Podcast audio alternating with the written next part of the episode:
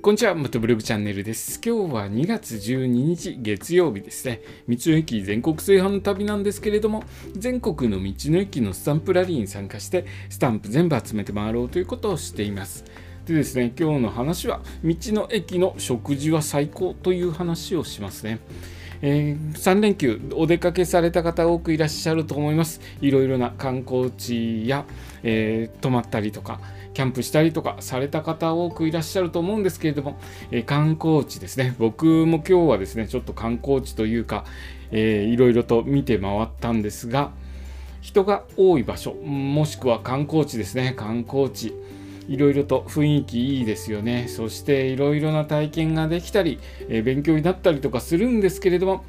えー、食事時ですね、そこの観光地で食べると、まあ、昼食時、観光地の、えーえー、美味しいもの食べたりとかするとちょっと高いかなと思う方いらっしゃいませんですか？僕はですね、えー、今日行った施設で食べたんですけどご飯食べたんですけれども酢うどんですね。何も入ってない酢うどんを食べました、えー、シンプルなうどんをいただいたんですけれどもお値段が1杯700円というちょっとあの高めなお値段だったんですね。で観光地の食事は少々高価な傾向にあります。まあ、その価格はですね、その場所の特別な体験と引き換えに払うものだと思うので、まあ、少々高いのも仕方がないかなとは思うんですけれども、やっぱりですね、あの素朴な食事に700円とか1000円とかという値段だとちょっと厳しいなとは思うんですよね。できれば、え、適正な価格で食べたいなと思うじゃないですか。で、まあ、ファミリーレストランとかファーストフードがあれば、えー、そういったお店入るのもいいんですけれども、できれば地元のそういうですね、観光地の、えー、観光地の名産のものを食べたいなという時もありますよね。まあ、そういった場合どうしたらいいかというと観光地の近くには、まあ、大体ですねあの道の駅という素晴らしい施設があります。僕がずっと道の駅のスタンプラリーを回っているんですが、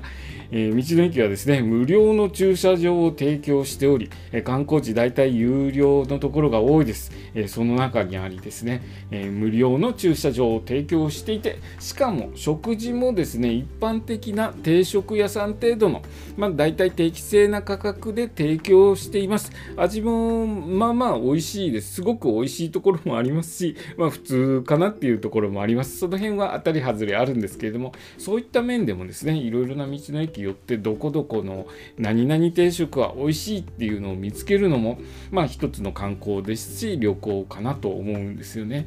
で、まあ、そういうことでですね車やバイクそして自転車に乗ってる方ですねそういう方に移動する人々にとっての道の駅は最高のスポットでありまさに旅のオアシスとも言えるようなスポットです、えー、そんなスポットにですね今年も僕はいろいろな道の駅を訪れていきスタンプをし、えー、いろんな楽しい旅を続けていきます。それぞれの道の駅がですね、持つ独特のいろいろな工夫をされています。独特の温泉あったり、プールがあったりとかでもします。独特の魅力を発見すること、そして、えーいろいろなその地元の人々のとの会話、え出会いと会話ですね。お話しするのすごく楽しいです、えー、そして新鮮な地元の食材で作られた美味しい食事を楽しむことを、えー、またですね今年もできるかなと思うとワクワクしてきます、えー、ちょっとですね去年は11月に転倒して怪我をしてそこで